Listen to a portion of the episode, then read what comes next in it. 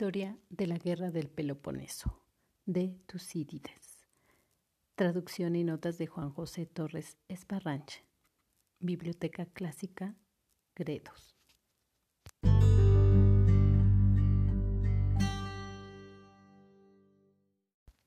El debate de Esparta. El asedio de Potidea mantenía en movimiento a los corintios, porque allí estaban encerradas sus tropas y también porque temían por la plaza. Sin demora convocaron a los aliados a Esparta y, una vez allí, cubrieron de improperios a los atenienses acusándolos de haber roto el tratado y de cometer agresión contra el Peloponeso. Los eginetas, por miedo a los atenienses, no enviaron embajadores abiertamente, sino en secreto, y se distinguieron juntamente con los corintios por su incitación a la guerra, alegando que no eran autónomos de acuerdo con lo estipulado en el tratado. Los lacedemonios también citaron a quien quisiera de sus aliados que declarara haber sufrido algún otro daño de parte de los atenienses, y reuniendo su asamblea ordinaria les invitaron a hablar. Otros varios tomaron la palabra y cada uno expuso sus propias acusaciones, y sobresalió la intervención de los megareos que, entre otros considerables motivos de discordia, destacaron el hecho de que, en contra del tratado, se les impedía el acceso a los puertos del imperio ateniense y al mercado ático. Finalmente tomaron la palabra los corintios, después de dejar que los otros enardecieran primero los ánimos de los lacedemonios.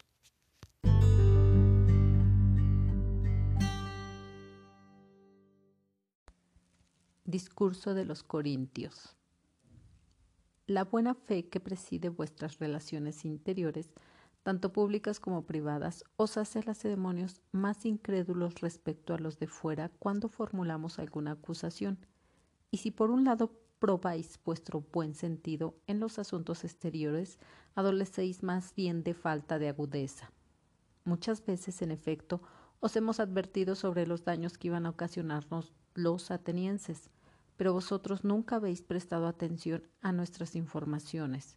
Preferíais sospechar de quienes formulaban la acusación suponiendo que os hablaban movidos por sus intereses particulares, y por esta razón, no antes de sufrir daños, sino cuando ya estamos ante hechos consumados, habéis convocado a los aliados aquí presentes, entre los que nos corresponde a nosotros más que a nadie en tomar la palabra, tanto más cuanto tenemos los motivos de queja más graves, puesto que los atenienses nos injurian y vosotros nos abandonáis. Si los atenienses cometieran sus agresiones contra Grecia de alguna forma encubierta, sería preciso que se os diera información como a gente que no está al corriente. Pero ahora, ¿qué necesidad hay de largos discursos cuando veis que a unos los tienen sometidos y que tienden a acechanzas contra otros, principalmente contra nuestros aliados, y que están preparados desde hace mucho tiempo por si se da el caso de que han de entrar en guerra. Si no fuese así, no nos habrían robado Córcira ni la retendrían contra nuestra voluntad, ni estarían asediando Potidea.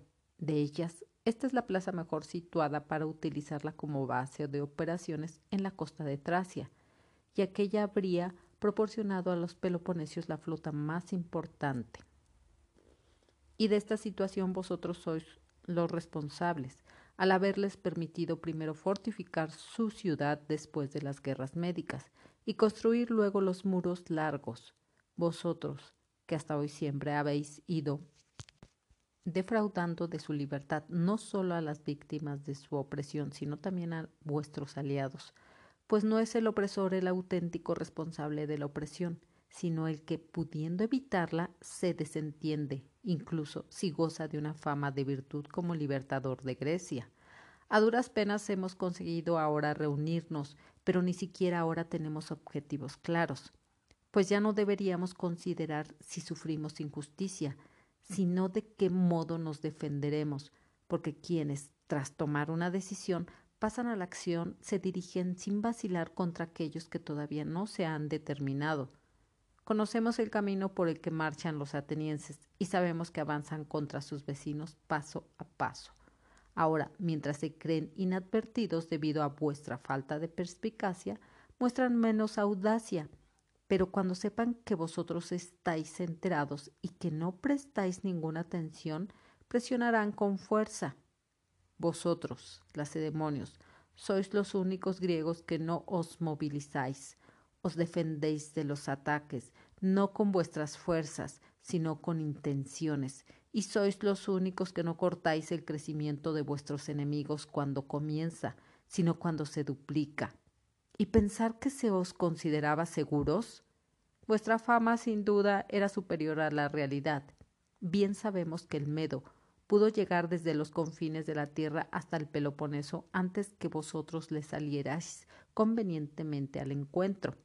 Y ahora no prestáis atención a los atenienses, que no están lejos como aquel, sino cerca, y en lugar de atacarlos vosotros preferís defenderos de su ataque y poneros en manos de la fortuna luchando contra enemigos que serán mucho más poderosos, y eso sabiendo que los bárbaros han sido responsables casi siempre de sus propias derrotas, y que frente a los mismos atenienses nosotros ya hemos tenido no pocos éxitos más por sus errores que por vuestra ayuda pues es evidente que las esperanzas puestas en vosotros ya han sido causa de la ruina de algunos que por confiar estaban desprevenidos.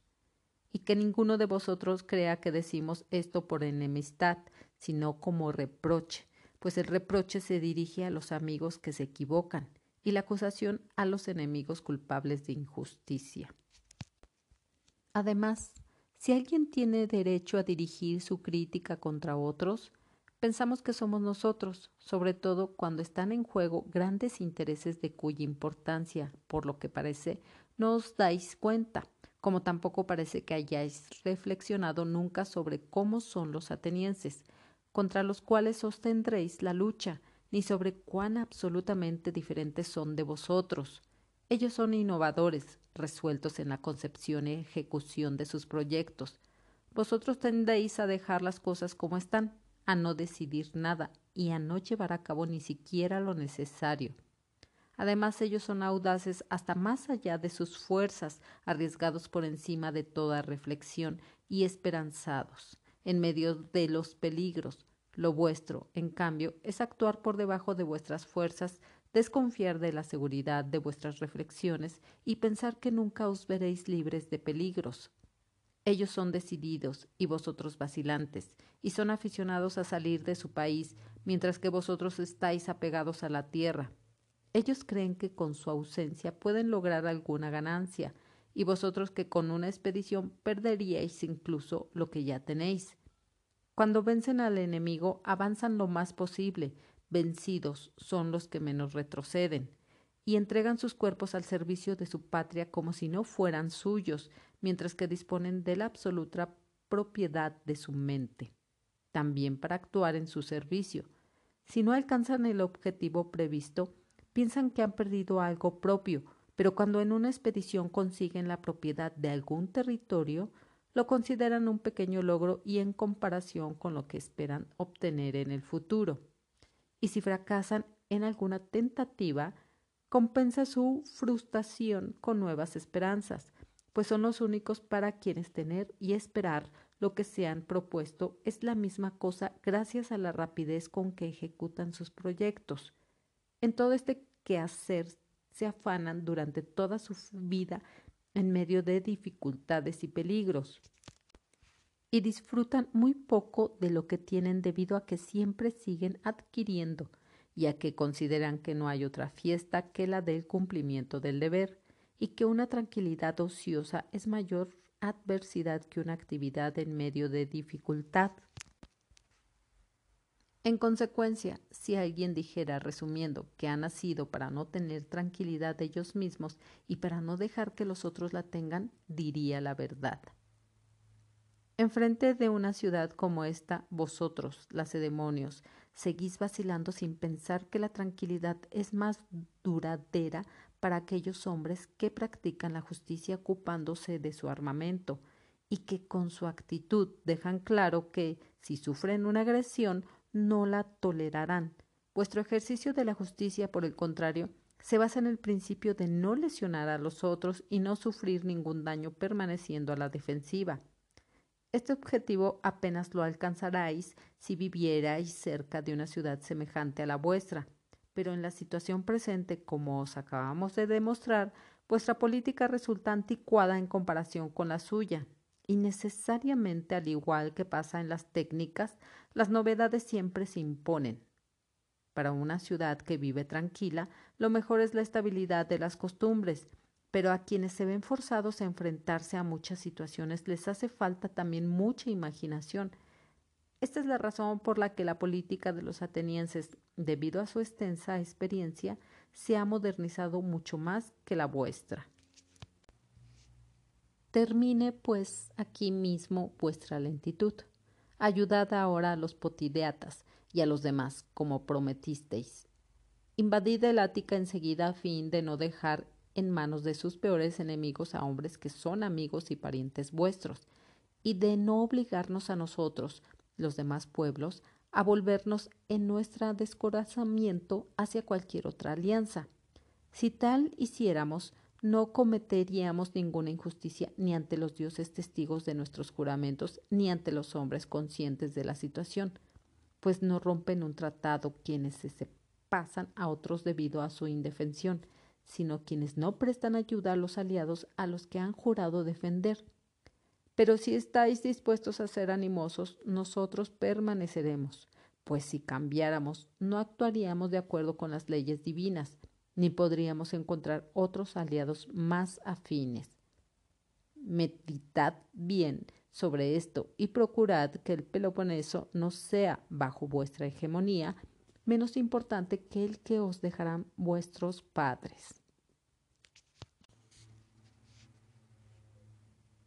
Así hablaron los corintios. Una embajada ateniense se encontraba precisamente en Esparta desde hacía unos días para discutir otros asuntos, y cuando se enteraron de los discursos resolvieron que debían presentarse ante la asamblea de los lacedemonios y, sin pretender defenderse, de ninguna de las acusaciones que formulaban las ciudades, hacer ver que no les convenía una deliberación apresurada sobre la cuestión en su conjunto, sino que debían examinarla más detalladamente. Querían al mismo tiempo destacar la importancia del poderío de su ciudad y recordar a los viejos lo que ya sabían e informar a los jóvenes sobre hechos que no habían vivido. Pensaban que gracias a sus palabras se inclinarían a la paz más que a la guerra. Se personaron, pues, ante los lacedemonios y les dijeron que ellos también querían dirigir la palabra a su asamblea, si no había ningún inconveniente. Aquellos les invitaron a comparecer y los atenienses se prestaron y dijeron lo siguiente.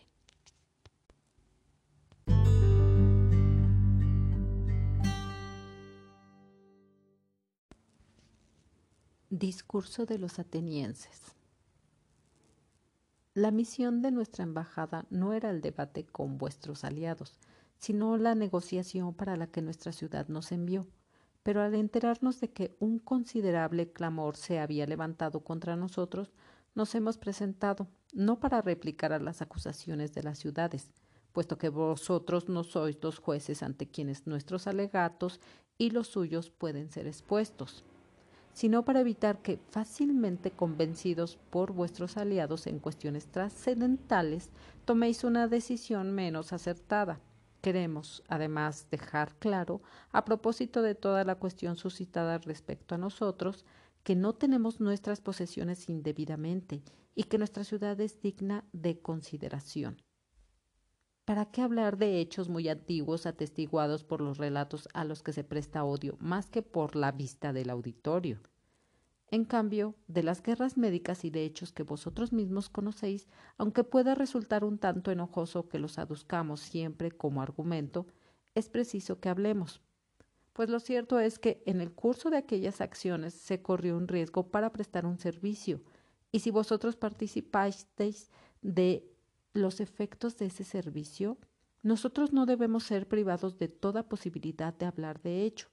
Si nos resulta útil, nuestro discurso no será tanto un discurso de justificación como de testimonio y declaración, para que os deis cuenta de contra qué ciudad tendrá lugar la contienda si no deliberáis bien. Afirmamos ciertamente que en Maratón nosotros solos afrontamos el peligro ante los bárbaros, y que cuando más tarde volvieron, al no poder defendernos por tierra, nos embarcamos con todo el pueblo en las naves y participamos en la batalla de Salamina. Esto fue precisamente lo que impidió que aquellos atacaran por mar y saquearan ciudad tras ciudad. El Peloponeso, pues no hubiera sido posible una ayuda mutua contra tantas naves. Y la mayor prueba de esto la dieron los mismos bárbaros. Al ser vencidos por mar, consideraron que sus fuerzas ya no eran iguales y se retiraron a toda prisa con el grueso de su ejército. Así fue sin duda como ocurrieron estos hechos, en los que se demostró claramente que la suerte de los griegos dependía de las naves, y nosotros contribuimos a ello con los tres factores más útiles el mayor número de naves, el general más inteligente y el ardor más decidido. Las naves, en poco menos de las dos terceras partes de un total de cuatrocientas. Temistocles, como jefe, que fue el principal artífice de que la batalla naval se librara en el estrecho, lo que, sin duda alguna, salvó la situación. Y precisamente por esta razón vosotros mismos lo honrasteis más que a cualquier otro extranjero que os haya visitado. Y en cuanto al ardor, el más audaz, con mucha diferencia, lo mostramos nosotros, que cuando nadie acudía en nuestra ayuda por tierra, estando ya sometidos los otros pueblos hasta nuestra frontera, nos consideramos en el deber de abandonar nuestra ciudad y entregar nuestros bienes a la ruina, y no traicionar, en aquellas circunstancias, la causa de los aliados que quedaban, ni resultar inútiles dispersándonos, sino embarcarnos y afrontar el peligro sin irritarnos porque no nos hubierais ayudado antes. Afirmamos, por tanto, que el servicio que os prestamos no fue menor que el que nosotros recibimos. Vosotros, en efecto, desde ciudades habitadas y para poder seguir habitándolas en el futuro, acudisteis en nuestra ayuda una vez que empezasteis a temer por vosotros mismos más que por nosotros. Lo cierto es que cuando todavía estábamos indemnes, no comparecisteis. Nosotros, en cambio, compartimos de una ciudad que ya no lo era y afrontando el peligro por ella cuando sus esperanzas eran exiguas, contribuimos a vuestra salvación salvándonos a nosotros mismos. Pero si nosotros hubiésemos comenzado por pasarnos al medo, temiendo, como hicieron otros, por nuestro país, o si después, por considerarnos perdidos, no nos hubiésemos atrevido a embarcarnos en las naves, ya no hubiera servido de nada que vosotros, sin tener naves suficientes, hubierais entablado una batalla naval, sino que la situación hubiera evolucionado tranquilamente según los deseos del Medo. ¿Acaso no merecemos lacedemonios en atención al ardor de entonces y a la inteligencia de nuestra decisión que se nos mire por parte de los griegos con un resentimiento tan excesivo por el imperio que poseemos? En realidad, este imperio no lo hemos de agradecer a la fuerza, sino a que vosotros no quisisteis proseguir la lucha contra los restos del ejército bárbaro, ya que los aliados acudieron a nosotros y libremente nos pidieron que tomáramos el mando, y por el mismo ejercicio del mando nos vimos obligados desde un principio a llevar el imperio a la situación actual, primero por temor, luego por honor y finalmente por interés. Y una vez que ya éramos odiados por la mayoría y que algunos ya habían sido sometidos después de haberse sublevado, y que vosotros ya no erais nuestros amigos como antes, sino que os mostrabais suspicaces y hostiles, no parecía seguro correr el riesgo de aflojar, pues indudablemente se hubieran producido sublevaciones para pasarse a vosotros, Disponer bien de los propios intereses cuando uno se enfrenta a los mayores peligros no puede provocar el resentimiento de nadie. En todo caso, vosotros mismos, lacedemonios, ejercéis vuestra hegemonía sobre las ciudades del Peloponeso dirigiendo su política de acuerdo con vuestros intereses. Y si entonces, prosiguiendo hasta el fin, hubieras suscitado odios en el ejercicio de vuestra hegemonía, como en nuestro caso, estamos convencidos de que vosotros no hubierais sido para los aliados menos molestos que nosotros y de que os hubierais visto obligados o a ejercer el mando con firmeza o a poneros en peligro con vosotros mismos. Así pues, Nosotros no hemos hecho nada extraordinario ni ajeno a la naturaleza humana. Sí hemos aceptado un imperio que se nos entregaba y no hemos renunciado a él, sometiéndonos a los tres motivos más poderosos el honor, el temor y el interés. Por otra parte, tampoco hemos sido los primeros en tomar una iniciativa semejante, sino que siempre ha prevalecido la ley de que el más débil sea oprimido por el más fuerte. Creemos, además, que somos dignos de este imperio, y a vosotros así os lo parecíamos, hasta que ahora, calculando vuestros intereses, os ponéis a invocar razones de justicia, razones que nunca ha puesto por delante nadie en que pudiera conseguir algo por la fuerza para dejar de acrecentar sus posesiones. Y son dignos de elogio quienes, aun obedeciendo a la humana naturaleza de dominar sobre otros, son más justos de lo que corresponde al poder que está en sus manos. En todo caso, creemos que si otros ocuparan nuestro sitio, harían ver perfectamente lo moderados que somos. Sin embargo, por esta misma moderación nos han tocado, contra toda razón, más críticas que elogios. En efecto, nosotros, que nos amoldamos en los procesos dependientes de acuerdos con nuestros aliados y en nuestros tribunales de Atenas vemos los pleitos de acuerdo con leyes comunes. Tenemos fama de épica pleitos y nadie se pregunta por qué no se hace este mismo reproche a los que tienen un imperio en cualquier otra parte y son menos moderados que nosotros con sus súbditos. La razón es que quien puede utilizar la fuerza no tiene ninguna necesidad de acudir a pleitos. Nuestros aliados, en cambio, habituados a tratar con nosotros de igual a igual, si a causa de una decisión o de una medida de fuerza tomadas en el ejercicio de nuestro imperio, sufren, en contra de su idea de lo que es debido, alguna desventaja, por pequeña que sea, no sienten gratitud por no ser privados de la mayor parte de sus derechos, sino que están más disgustados por aquello que les falta que si desde un principio, desembarazándonos de la ley, hubiésemos ido abiertamente en pos de la ventaja. En tal caso, ni siquiera ellos se hubieran opuesto con la pretensión de que el más débil no debe ceder ante el más fuerte. Los hombres, al parecer, se irritan más cuando son tratados con injusticia que cuando son víctimas de la violencia, cuando lo primero les parece el fraude de un igual y lo segundo la imposición de un superior. Lo cierto es que el trato del Medo fue peor y lo soportaron, pero nuestro imperio les parece duro y es natural. El presente es siempre insoportable para los súbditos. En todo caso, si vosotros nos vencierais y tomarais la dirección del imperio, rápidamente perderíais la simpatía que os habéis atraído gracias al miedo que nosotros inspiramos.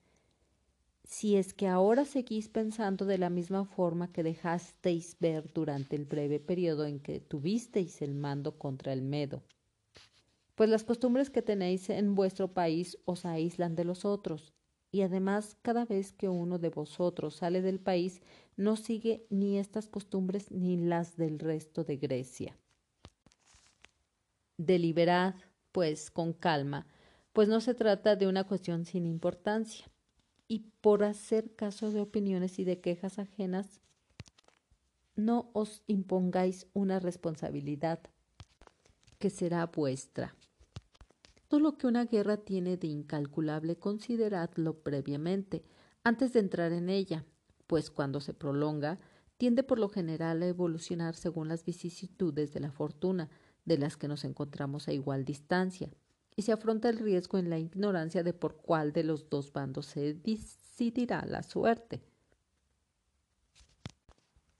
Cuando los hombres entran en guerra, comienzan por la acción, lo que debería ser su último recurso, pero cuando se encuentran con la desgracia, entonces ya recurren a las palabras.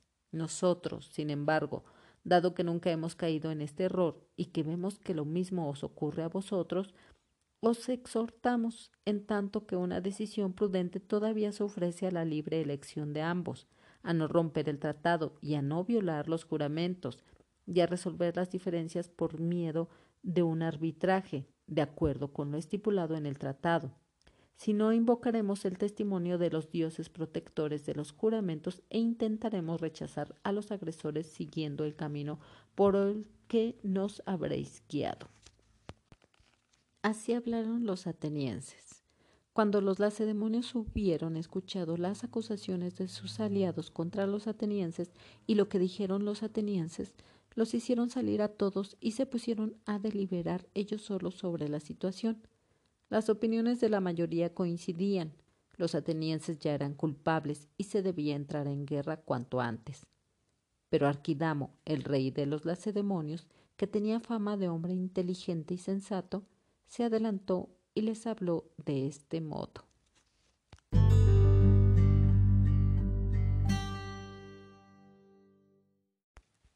Discurso de Arquidamo.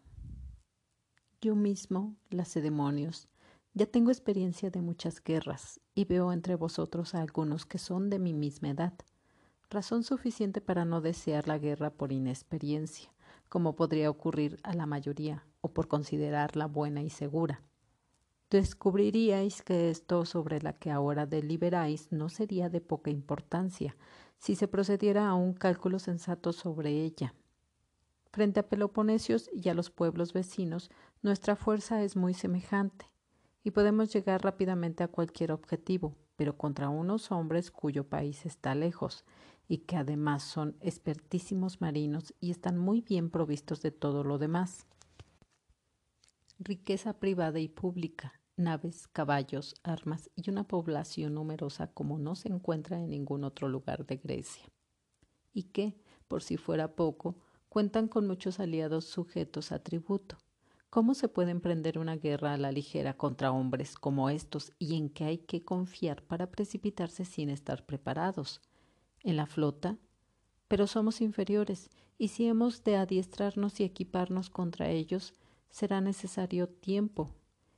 En el dinero, tal vez. En esto todavía nos quedamos mucho más atrás y no lo tenemos en el tesoro público ni estamos en condiciones de obtenerlo fácilmente de los recursos privados. Tal vez alguno confiara en que les superamos en armamento y en efectivos, hasta el punto de poder invadir su territorio y devastarlo. Pero tienen otras muchas tierras bajo su dominio e importarán por mar lo que necesiten. Y si intentamos además que sus aliados se subleven, será preciso prestarles ayuda con una flota al ser isleños en su mayoría. ¿Qué guerra será entonces la nuestra? Porque si no los vencemos por mar o les cortamos los ingresos con los que mantienen su flota, apenas haremos otra cosa que sufrir daños. Y en esta situación ni hacer la paz será ya honroso, sobre todo si parece que nosotros hemos sido los responsables del conflicto. No nos dejemos, pues, llevar por la esperanza de que la guerra acabará rápidamente si arrasamos su territorio. Temo más bien que la dejemos a nuestros hijos en herencia, Tan probable es que los atenienses con su orgullo no quieran ser esclavos de sus tierras ni sientan el espanto de la guerra como si fueran inexpertos. No es que os exhorte a permitir insensiblemente que ellos hagan daño a nuestros aliados y a no descubrir sus manejos. Lo que os pido es que no toméis todavía las armas y que enviéis embajadores a exponer nuestras quejas, sin demasiadas alusiones a la guerra, pero sin concesiones y que entre tanto nos ocupemos de nuestros preparativos acudiendo a la captación de aliados, tanto griegos como bárbaros, con tal de poder conseguir de donde sea un aumento de nuestra potencia naval o económica. Y no es censurable que aquellos que son objeto de las acechanzas de los atenienses, como ahora es nuestro caso, se salven captándose la alianza no solo de griegos, sino también de bárbaros. Y todo ello sin descuidarnos de nuestros propios recursos, y si atienden a nuestros embajadores mucho mejor, pero si no, transcurridos dos o tres años, cuando ya contemos con mejores defensas, marcharemos contra ellos si os parece. Y tal vez entonces, cuando vean nuestros preparativos y nuestras palabras en consonancia con ellos, estarán más dispuestos a ceder, al tener su territorio todavía intacto y deliberar sobre unos bienes todavía enteros y no en ruinas. Pensad que sus tierras son para vosotros, lo mismo que si tuvierais rehenes, y que son más valiosas cuanto mejor cultivadas estén. Es preciso que las respetéis el mayor tiempo posible, y que no hagáis a los atenienses más difíciles de vencer por haberlos empujado a la desesperación. Pues si nosotros, impulsados por las quejas de nuestros aliados, arrasamos sus tierras sin estar preparados, mirad que no nos coloquemos en una situación más vergonzosa y difícil para el Peloponeso. Es posible, en efecto, encontrar solución a las quejas de ciudades y de particulares, pero cuando por motivos particulares se emprende colectivamente una guerra que no se puede saber cómo evolucionará, no resulta fácil encontrar un final honroso. Y que no le parezca a nadie una cobardía el que siendo muchos no ataquemos rápidamente a una sola ciudad, pues ellos también tienen aliados en número no inferior y que les pagan tributo, y la guerra, sobre todo para continentales que se enfrentan a gentes de mar, no es tanto cuestión de armas como de dinero, gracias al cual las armas son útiles. Empecemos, por tanto, por procurarnos dinero, antes de dejarnos arrastrar por los discursos de nuestros aliados. Y puesto que somos nosotros quienes cargaremos con la mayor parte de la responsabilidad de los acontecimientos en uno u otro sentido, también nos corresponde a nosotros efectuar alguna previsión sobre ellos con tranquilidad. Respecto a la lentitud y a las vacilaciones que tanto nos reprochan, no os avergoncéis, pues si nos apresuráis, acabaréis la guerra más lentamente por haberla emprendido sin estar preparados. Y además vivimos en una ciudad que siempre ha sido libre y muy gloriosa, y esto que nos reprochan puede ser muy bien prudencia consciente, Gracias a ella somos los únicos que en los éxitos no nos excedemos y en las desgracias cedemos menos que otros, y no nos dejamos arrastrar por el placer de los elogios y con ellos nos incitan a aventuras en contra de nuestro parecer. Y si alguien nos provoca con acusaciones, no somos más fáciles de persuadir porque se nos haya importunado. Somos valerosos en la guerra y prudentes en las decisiones gracias a la moderación de nuestra conducta. Lo primero, porque el sentimiento del honor está muy ligado a la moderación y de este sentimiento de vergüenza ante el deshonor arranca el valor. Y somos prudentes en las decisiones porque hemos sido educados con demasiada sencillez para poder sentir desprecio por las leyes y con una moderación tan unida al rigor que no podemos dejar de escucharlas y no censuramos con hermosas palabras en una manifestación de exceso de inteligencia sin ninguna utilidad. Los preparativos de los enemigos para después no responder del mismo modo con los hechos, sino que pensamos que la inteligencia de los otros es parecida a la nuestra y que las vicisitudes de la fortuna no están determinadas por la razón. En nuestros preparativos siempre contamos con que nuestros adversarios deciden con prudencia, y así no hemos de basar nuestras esperanzas en los posibles errores de aquellos, sino en la seguridad de nuestras propias previsiones, y no hay que pensar que existe mucha diferencia entre un hombre y otro hombre, sino que es más fuerte quien está educado en medio de las más duras dificultades. No abandonemos, pues, estas costumbres que nuestros padres nos dejaron y que nosotros hemos mantenido siempre con provecho, y no tomemos con prisas en una breve fracción de día una decisión que afecta a muchas vidas, bienes, ciudades y reputaciones. Decidamos con calma. Podemos hacerlo más que otros gracias a nuestra fuerza. Enviad una embajada a los atenienses para tratar el asunto de Potidea. Enviadla también para el asunto de las injusticias que dicen haber sufrido nuestros aliados, tanto más que los atenienses están dispuestos a someterse a un arbitraje. Y cuando uno se somete a juicio, no es justo que se comience por marchar contra él como si fuera culpable. Al mismo tiempo, preparad la guerra. Una decisión en este sentido será sin duda la mejor y la que más intimidará a nuestros adversarios.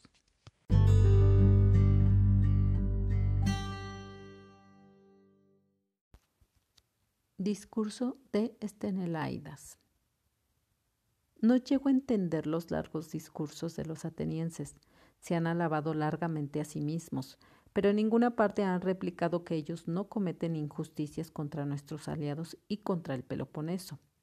Sin embargo, si entonces frente a los medos su actuación fue buena, y ahora respecto a nosotros es mala, son merecedores de un castigo doble, porque de buenos han pasado a ser malos.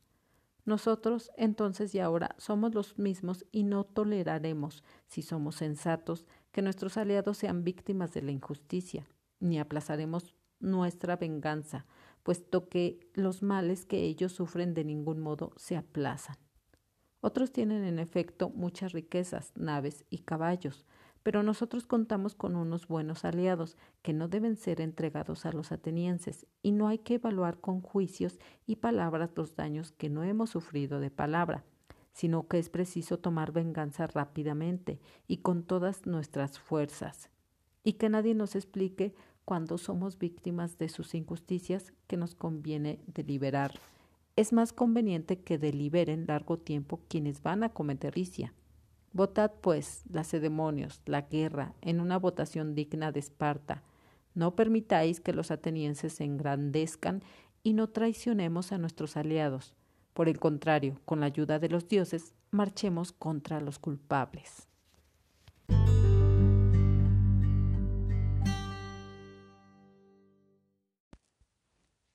El tratado ha sido violado. Después de hablar así, Estenelaidas él mismo, como éforo que era, sometió el asunto a la votación de la Asamblea de los Lacedemonios. Afirmó luego, dado que toman las decisiones por aclamación y no mediante escrutinio, que no podía distinguir cuál de las dos aclamaciones era la más fuerte. Quería incitarles más a la guerra, al tener que manifestar claramente su opinión, y les dijo Aquellos de vosotros, lacedemonios, que piensen que el tratado ha sido violado y que los atenienses son culpables, que se levanten y se sitúen en aquel lado. Y les señaló un lugar determinado. Y los que piensen lo contrario en el otro lado. Procedieron a levantarse y se dirigieron a uno u otro lado, y fueron muchos más los que pensaban que el tratado había sido violado. Llamaron entonces a sus aliados y les dijeron que en su opinión los atenienses eran culpables, pero que querían convocar una asamblea de todos los aliados y someter la cuestión a votación a fin de tomar en común la decisión de emprender la guerra.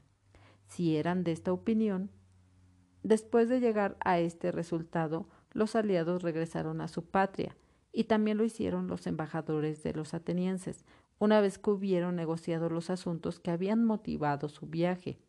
Esta decisión de la Asamblea de que el tratado había sido violado fue tomada en el año 14, desde el comienzo de la tregua de 30 años que se había acordado después de los sucesos de Upea.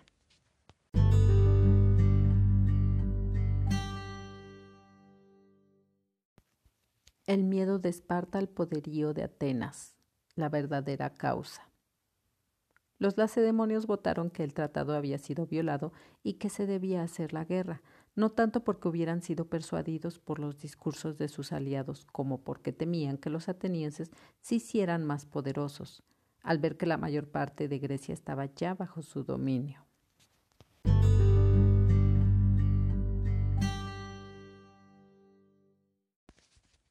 Ahora los comentarios de este episodio, el debate de Esparta.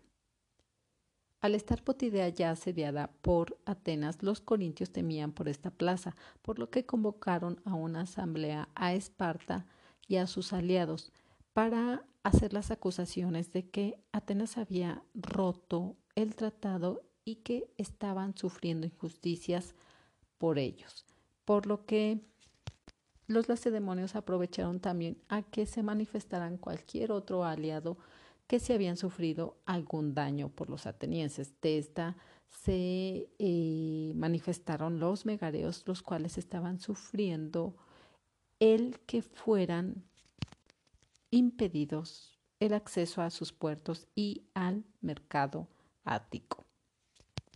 A esto los corintios manifestaron su discurso donde ellos a los lacedemonios los criticaban duramente mencionando que estos eran inmóviles, que en lugar de proteger a sus aliados, que permanecían eh, callados sin hacer nada, que ellos eran los culpables reales de que después de las guerras médicas permitieran a los atenienses amurallar su ciudad y construir los muros largos, que esto había permitido que los atenienses crecieran más y que también eran culpables al no eh, ayudarlos o acudir en su defensa cuando se lo solicitaban, ya que temían que al salir de su país o ir a la guerra iban a perder lo que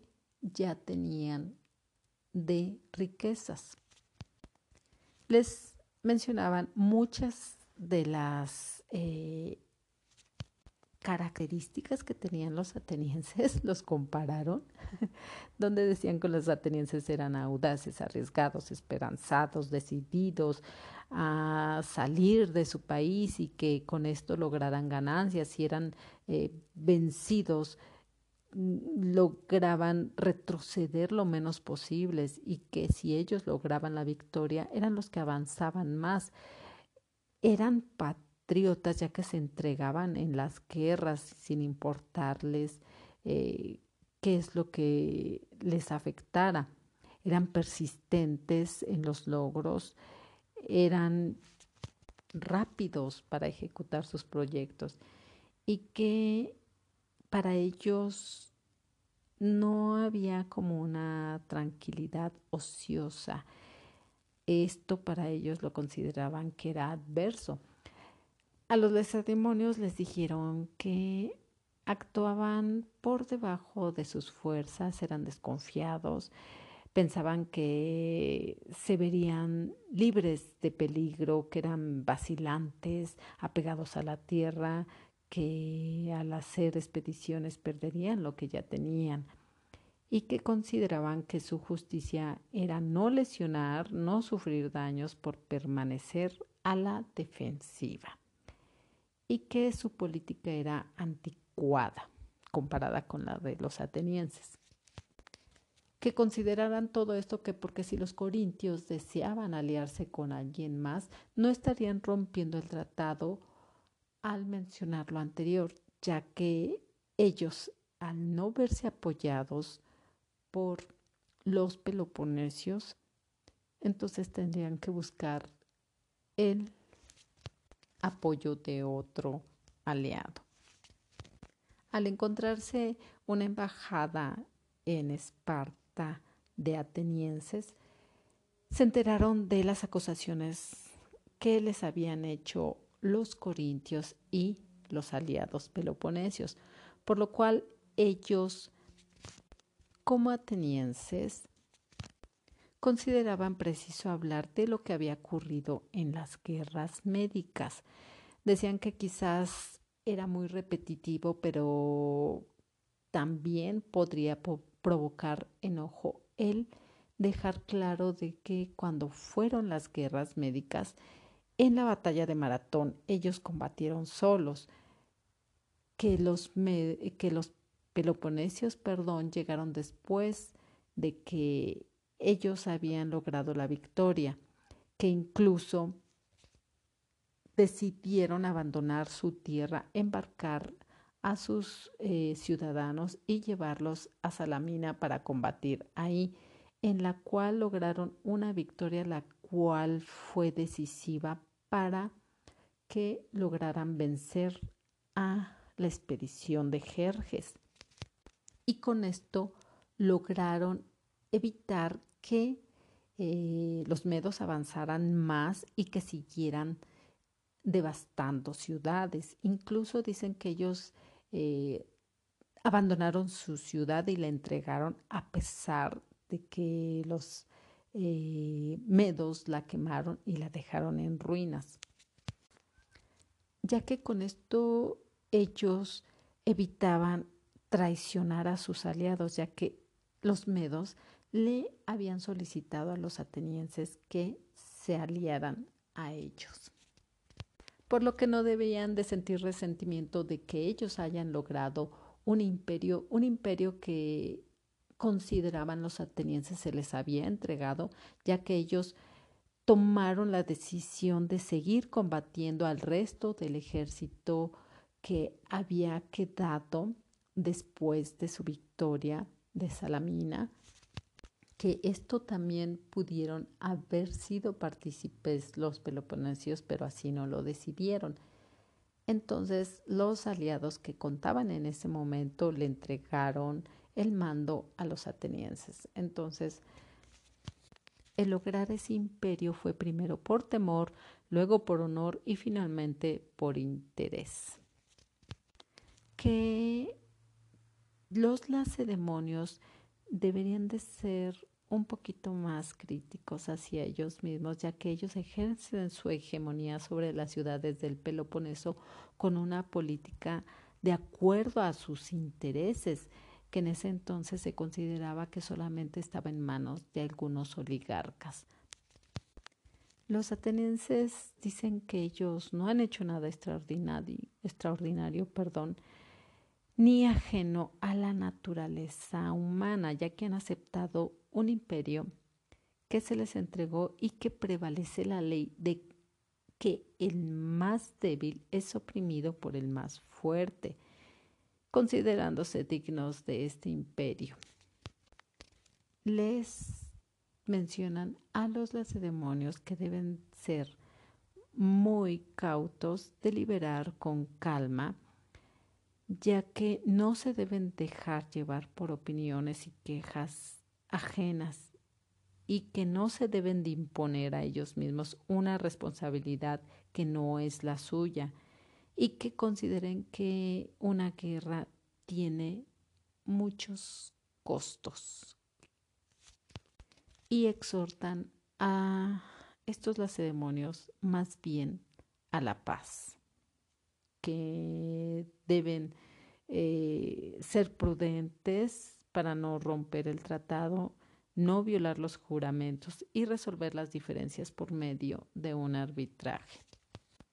Arquidamo interviene en este discurso, el rey de los lacedemonios. Él tiene muy claro que la situación de ellos en cuanto a sus fuerzas navales, sus recursos, eh, son mucho menores a los de Atenas, que si van a ir a combatir con ellos, pues realmente les llevaría mucho más tiempo para que se pudieran preparar, lograr captar más dinero y aliados que los puedan apoyar y que si quieren en este caso ellos eh, sublevar algunos de los aliados de Atenas, necesitarían también recursos para apoyarlos, los cuales no cuentan con ellos.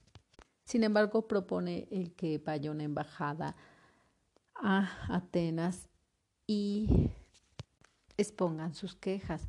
Y mientras tanto ellos preparen de todos modos los recursos por si acaso tienen que entrar en guerra en caso de que la embajada no sea escuchada por los atenienses y que no deben de sentir vergüenza como las de demonios por la lentitud y vacilaciones que le reprochan los aliados.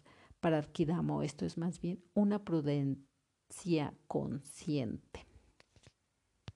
Interviene también uno de los éforos que es Estenelaidas. Menciona que los atenienses se alaban largamente por la actuación que tuvieron en el pasado en las guerras médicas, que en ese momento sí fue su actuación buena y que ahora con ellos y sus aliados estaban siendo injustos. Entonces habían pasado de buenos a malos y que por lo tanto ellos merecerían un doble castigo. Él incita a la guerra y propone que la asamblea vote por ir contra los atenienses. Este mismo eh, logra que la asamblea considere que los atenienses rompieron el tratado, por lo que convocan a una asamblea a los aliados del Peloponeso y que también voten para que en común acuerdo vayan a combatir contra los atenienses. Finalmente, esto se reduce grandemente en que la causa verdadera de